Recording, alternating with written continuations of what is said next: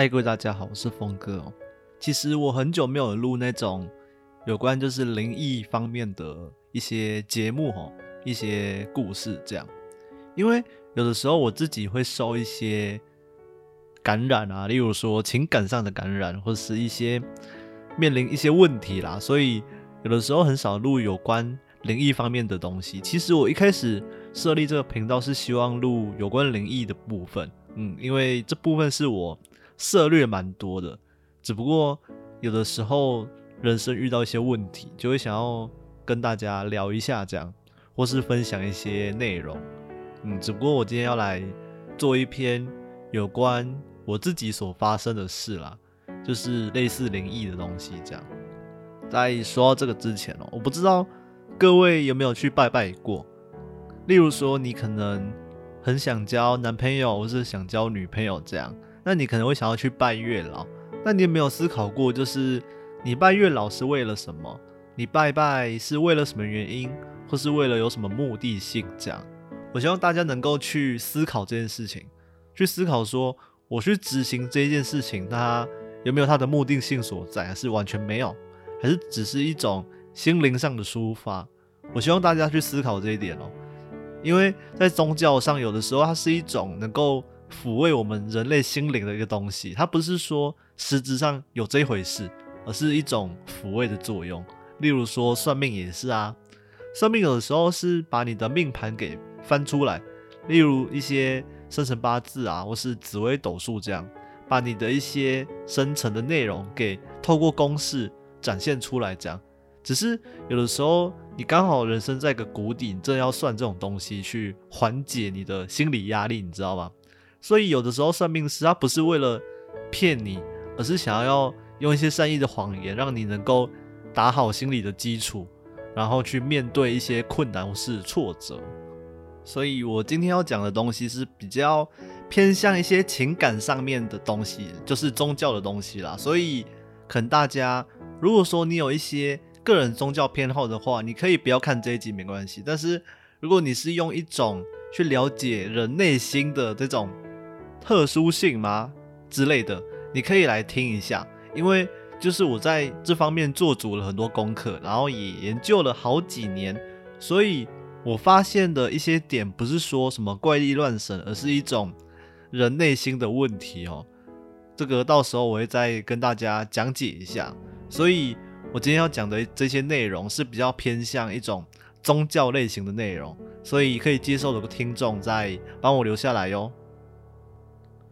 我想一想，就在我好像大一的时候，我接触了泰国佛牌这种东西，因为我本身就对这种灵异相关的东西是比较有研究，是比较感兴趣的，所以在我大一的时候，我看了一些 YouTube 的影片吗？对，还有做足一些功课，还有听一些自己身边朋友的一些介绍，这样，所以当时还懵懵懂懂的，我就在虾皮上乱买了一些东西。认为说这个东西会不会可以帮助我改善我的一些什么运气啊之类的？那时候我乱买的东西啊，所以我也没有做足什么功课。当时我就觉得说它可以改善我的运气的话，那应该还算值得吧。直到我遇到就是我朋友，我另外一个朋友，他是在卖佛牌的，这样他是从泰国代购回来，然后自己也研究了十几二十年，这样他已经是在这一块算老屁股的人了。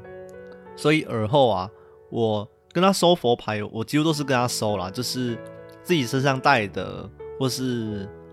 送人的这种，几乎都是跟他请啦。对，好，这都不是今天的重点哦。我今天要来讲的就是佛牌到底是什么东西这一点。嗯，佛牌它其实理论上来说，有点算是我们台湾的护身符，你们知道吗？就是那种香灰袋啊，你去宫庙。然后就可以拿一个这样，然后里面是一个折成八卦的一种符，不是里面掺一些香灰啊之类的。它其实泰国的佛牌就很像台湾的香灰的呀，对，只是说我们可能因为一些电影、一些影视上的作品，让他觉得说哦，它可能会带有一些什么神力啊，或是有鬼在里面这样。这是因为影视作品的渲染哦，所以再加上我们的那种无知啊。你对一件事情没有太多的了解，就只能用第一印象去判断嘛，对不对？像你看一个人，你只能看他美或是丑，你就会先用那种第一印象来既定这个人。所以佛牌它在台湾的市场一开始是被既定成那种很像很很邪门啊、很阴的这种东西，那是因为影视作品去给它渲染哦。所以说到这边，就是佛牌它算是一种护身符的概念。那至于有个传言，就是说佛牌是不是有东西住在里面？这个，这可能我改天要录下一集来跟大家解释。这样有在里面的这种鬼啊，这种东西，它叫阴牌。这个我改天再跟大家讲一下。我今天要讲的是佛牌哦，所以所谓的佛牌，它就是庙里的僧人、庙里的和尚这样，他们可能用泥土啊，或是用花粉，或是用一些特殊的材料之类的，很多啦。看每个师傅、每个僧人他们制作上的一个需求，这样，或是用金属之类的材质去压铸之类的，就是他们收集完材料之后，会依据那个材料的特性去制作佛像。所以佛牌它是一种小型的佛像的概念，就是制作一个小型的佛像，让信众可以做佩戴。至于佛牌，它是。翻译而来的，它就是一个佛的一块牌，这样，它就是这样直译这样，所以台湾会就叫它佛牌，就是因为这个原因。那在泰国，他们好像有另外一种解释，这样。那至于佛牌，如果说它等于护身符的话，那是不是台湾的那个修灰蝶啊香火袋，那它是不是有一样的功效之类的？我只能跟你说，这不太一样哦，因为佛牌它是立体的状态，所以它制作上。是需要一点时间，你们懂我意思吗？而且它还要经过高僧的加持，而且制作的人他是高僧嘛，所以高僧他有一定的修为或是一定的戒律，他有一定的精神能量可以去加持这个东西。那台湾不是哦，台湾可能是宫庙的老师或是庙里的道士这样，他们的修为一定不会比庙里的僧人还来得好，你们知道吗？我不是说有什么宗教上的旗舰，只是说你一个和尚，你从十几二十岁就决定出家为僧，到你八九十岁圆寂，那这是需要一种很高时间、很多时间的一种磨练哦，心灵上的磨练。所以你要说什么功效的话，一定是佛牌会比油灰德亚香火袋还来得好，因为香火袋它它输出，你们知道吗？香火袋它是输出而来的，佛牌它是。经由什么泥土啊，或是一些材料去压铸而成的，这一定会有差别啊！而且，其实庙里他们制作佛牌的目的是为了募集善款，就是像寺庙他们需要修缮啊，或是他们可能要救济贫人之类的，他们不可能就是哦拿我拿着一个大大的募款箱，然后到处去跟人家募款这样。这样其实是效率很低的，那还不如就是我制作一个佛牌，我制作一个护身符或是一个艺术品，这样让信众能够去请供，那请供的这些利润都可以拿来修缮庙宇啊，或是救济穷人，这样它是一个有这样的意义存在的。所以当我们买佛牌的时候，我们可以得到一个护身符，那我们又可以有一个做公益的这种好处哦。那我们刚刚讲这么多，那为什么要带佛牌呢？因为它可能会有一些功效存在，像有些僧人他主修的法门可能是类似人缘，那他制作的佛牌，他一定会把自己所学的法门可以注入进去。对，而且佛牌其实有分很多种的形制或是法相，这样，例如说四方形的重底佛啊，或是五角形的坤平佛这种，那。今天讲这么多，一定不会让大家很多时间去吸收这些东西。我可能就改天真的录好几集去讲这些东西，这样。所以其实佛牌的功效会是因为可能制作人本身他的材料偏好啊，还有法相的问题哦，法相的一些形制之类的，嗯，还有僧人他们本身的修为啊，会让佛牌会有不一样的效果。然后再谈论到市场的话，那又更不一样了。如果市场的话，还有跟年份啊什么有关系，所以如果是市场的话，我们就也先不谈。嗯，这些东西可能我们以后就录个几集跟大家聊一聊。所以佛牌它的意义就是让信众能够用一个很低的价格，然后请回家之后带在身上，有点像修回德亚一样，保平安，然后事业能够顺利之类的。但如果你用一种艺术的角度来看的话，它就是一个艺术品，它经过压铸、压模这样制造出来的一个小佛像或是一片牌，这样它其实是有一种艺术性的价值哦。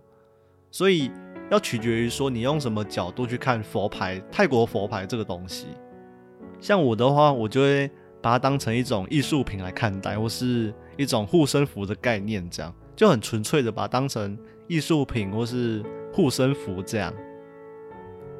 好，这边再来分享一件事情，就是为什么我要去佩戴泰国佛牌这个东西哦？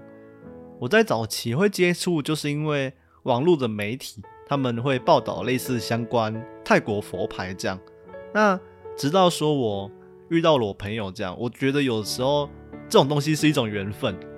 缘分很难讲，不管是你在情感上的缘分，或是工作上的缘分，或是你跟家人之间的缘分，其实很多时候缘分是一种能够联系我们情感的东西，也是一种能够破坏我们情感的东西，它就是一种线的概念，一一个环。一个循环这样，所以我们有时候人生也不要在意太多事情哦，在意太多其实意义也不大。好，题外话就是我会接触佛牌，有的时候是因为缘分这样，然后就认识了我朋友，他在台中开了一间店。我先不透露这间店的名字啊，因为老板本身还蛮低调的，嗯，然后他就是我的一个朋友这样，他卖了很多佛牌，都是那种比较专业性质的，比较泰国人会戴的这种。那台湾还有一些牌商，就我们看 IG 那一些，他们卖的牌其实都有点商业性质，都是工厂在做的牌。那这个也是改天我们再讲哦，因为佛牌它有分，就是庙宇出的，和工厂他们做的这样。工厂做的就纯粹纪念品这样。那如果是庙宇做的话，那就是一种有宗教性质的东西，有祈福啊这些类型的。我带的都是这种的，就是庙宇出来的这样。那佛牌有它的市场，我刚刚就讲过，它有它的市场所在。那我朋友卖的就是这种比较有专业性质的，而且我自己也蛮喜欢的，所以就收藏这样。然后再加上我本身可能有一些特别的体质、特殊的缘分，容易接触到这一类型的东西，所以我就开始带了泰国佛牌。而且其实我自己有一些小小的。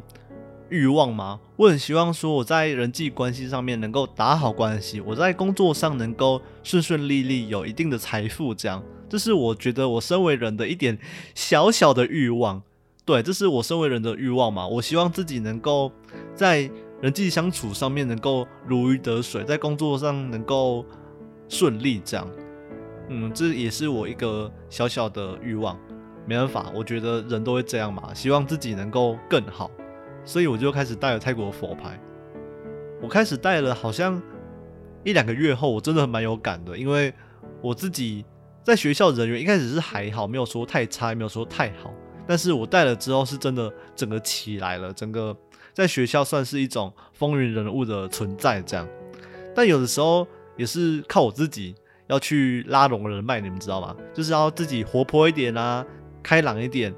这样人家才会注意到你，你们知道吗？你自己一定要主动去做这件事情，那它才有效果。不是说哦，我我是边缘人，我就坐在那边，我带着佛牌，那我就会有人缘了。它不是这样子的，一定是你自己本身要能够体悟到一些东西，自己能够做一些改变，这样它只是一个辅助。这是我学到的一个点啦。那我再继续佩戴，纯粹就是因为我喜欢收藏，用一种艺术的角度去看它，这样。而且是真的，有些佛牌戴了还蛮有感的哦。所以就是单纯因为我对这一类事情还蛮有兴趣的，对宗教啊、神学这种东西是还蛮感兴趣的，所以我去做研究。然后再加上我自己又戴了还不错，所以我到现在还是戴了。而且再加上我自己又很喜欢艺术品，这样，所以我就一直收藏，收藏不知道几十面过去了。长久下来啦，因为我自己也带佛牌带了好几年了，所以就觉得还蛮有感触的。这样，这只是一个参考啦，没有说鼓励大家都要去带这样的东西。带含有宗教符号的东西。这样，宗教它只是一种信仰，能够安定我们内心，能够让我们学会自我成长的一种东西。它不能够去太沉迷，你们知道吗？你可以把它当成一种寄托，但是它不能是你的依赖。然后这边我讲到就是有关戒律的部分，像我们带宗教的东西，一定有它的戒律或是该忌讳的地方。像带佛牌的话，它该在意的就是所谓的戒律。例如说带佛牌，你把佛像带在身上，那你行房，你在做爱的时候，那一定要是拿下来的哦。这是一种对前人对佛的一种尊敬的态度，而且我们都知道嘛，佛教是不能够碰女色的，就是他们僧人是不能够碰女色，这是他们的一个戒律，所以带佛牌是不能够做爱的哦，这大家要想一下，也不能够打手枪，不能够自卫，这样。好。还有一个就是不能够洗澡的时候带，为什么不能够洗澡的时候带？如果说你带着佛牌，它是没有密封的话，没有密整个密封起来，那你洗澡的话，那不是整个都湿掉了吗？对，所以我们用科学的角度来看的话，对，它会整个都湿掉，然后整个都烂掉了。这是一种用科学的角度去看这件事情。那睡觉的时候不能带，睡觉因为你会翻来翻去嘛，那你会把佛牌给压坏啊。这是一种用科学角度去看这件事情。而且我曾听过有人他睡觉的时候带，然后。可能睡到一半，他的老婆就骑上来了，这样那很尴尬。带佛牌不能够做爱，可是你老婆自己又骑上来了，那其实很对不起佛祖。这样，如果你把佛带在身边的话，那你肯定是不能够做坏事的，因为佛祖嘛，它是一种令人崇高的一种存在，所以他生前做尽了这么多好事，你把它带在身上，那你一定也要做很多好事，这样。这是一种善的循环哦，所以你在佛牌是不能做坏事的，这样佛祖也不会保佑你，因为做坏事本来就是错的事情。所以有的时候佛牌它是一种能够给自己戒律的东西，所以当我没带的时候，我还是会觉得我应该要行善，我应该要回馈给社会什么这样的感觉，然后要帮助别人啊之类的。所以有没有带佛牌，它其实不重要了，重要的是这个东西它给你。形成了一种戒律和道德，知道说哦，我该去帮助别人，该去帮助这个社会之类的，然后不要做坏事。所以我认为啊，带佛牌它就是一种让自己形成戒律，你知道吗？让自己能够成为那更好的人，能够学会去帮助别人，或是给予别人点什么，或是提醒自己不要去做坏事，这样提醒自己要成为那种更好的人。嗯，所以大家就。要有这样的观念哦，就是你信仰某件事情的时候，你要把这件事情的好处给留记下来。它可能会有坏处，也可能有好处，但是你要把那个最好的出发点给谨记在心哈。那很多人都问我说，那到底佛牌这件事情有没有效？这个东西有没有效果？这样，我只能跟你说，这其实要看人。像有些人带了佛牌，他就会抱怨说，诶，什么都没用，干嘛的？我是亲眼看过有人这样讲，就是。他带了佛牌之后，在抱怨东抱怨西的。我有的时候会想哦，如果他这么会抱怨，那他干嘛不去执行他抱怨上的这些东西？他可以去做啊，你们懂吗？像我的话，我可能发现问题点的话，我就赶快去执行或者去改善，这样他一定会有个解决的方法。所以，我带了佛牌之后，我人际关系有改善。有变好，就是因为我知道说哦，大家都喜欢活泼的人，大家都喜欢外向的人，那我去主动跟大家打好关系，所以我的人脉就慢慢变好。所以有的时候不是佛牌的帮助，有的时候是我自己有体悟到这些道理，所以我去执行了。佛牌只是一个辅助而已，